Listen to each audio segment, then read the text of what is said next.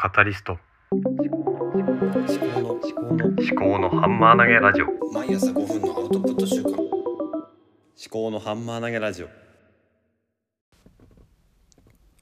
畳明子の思考のハンマー投げラジオ。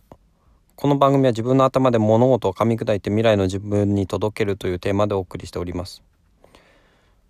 今日は11月11日金曜日ですね。今8時7分今日何について話をしようか全く考えておりませんので話をしながら、まあ、今日の近況近況というかねうん。まあいろいろと、まあ、現状ですね。話していこうかなとは思います。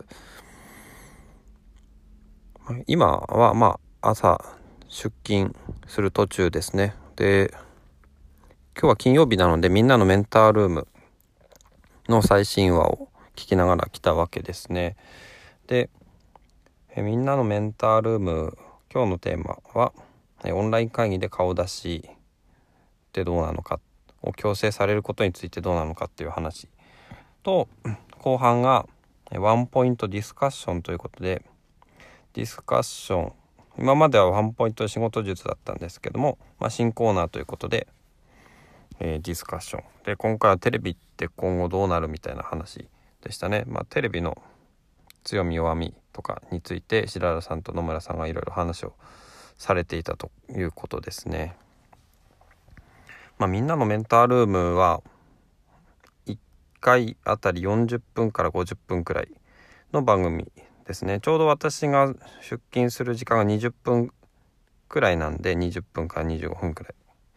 そうすると、まあ、2倍速でオーディブルを再生しているとちょうど1回分が聞き終わるんですね。通勤の間に車の中で。でそれが今か確か火曜日と金曜日の更新だったかなちょっと間違ってたら間違ってるかもしれないんですけどもえーとまあ週に2回更新されるということですね。でちょっと思ってたのがそのじゃあそのみんなのメンタールーム以外の日に何を聞くかなっていうところが今そんなに定まってなくて。まあ、朝聞くか夜聞くかっていう問題もありますけどね。あとは何を聞くか。でうん。まあ、中田敦彦さんの YouTube 大学を聞く時もあればあとは別にあのボイシーとかポッドキャストとかを再生したりとかもするんですけどもなんだろうね。もうちょっとこうルーティンとして固めていけたらいいなと思うんですよね。そのまあ、テレビってどうなのってワンポイントディスカッションで話されてた中でも言ってた通りテレビっていうのはあの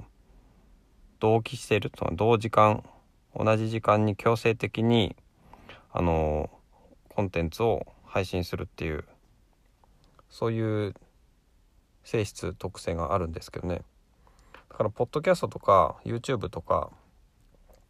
そういうアーカイブで配信されるものアーカイブに残るものっていうのは後からいつでも見れるっていうことで、まあテレビも TVer とかでね、あと、後でいつでも見れる番組も出てきてますけども、まあとにかくリアルタイムで最新のものを聞くっていうことが、まあある意味一つの習慣を作るんですよね。まあ朝ドラもそうだし、いろんなドラマとかニュース番組とか。私自身はテレビをほとんど、まあ私の生活の中では見てないんで、うん、そういえばテレビって全然見てないなと思って、全部録画して、で自分が見たいテレビなんてのは全然録画できてないんですけどもまあ子供たちの「お猿のジョージ」とか、えー「クレヨンしんちゃん」「プリキュア」「仮面ライダー」えー「戦隊もの」などなどですね「ドラえもん」とかそういったものを録画してで録画したものを子供一人につき一つを夕方家に帰ってきてから見せる。見せてあげるっていう選んでもらって。そういうような生活をしてるんですよね。だからテレビを、まあ、リアルタイムで見るってことがほとんどない生活をしているところですね。もうなんだろうな。つけるとね消すタイミングが分かんなくなっちゃうんでテレビって。だからねまあ常に録画で。っていうことでまあ特に子育て中だとそういう風になりますよね。夜も眠れなくなっちゃうし。そんなことをね最近やっているということです。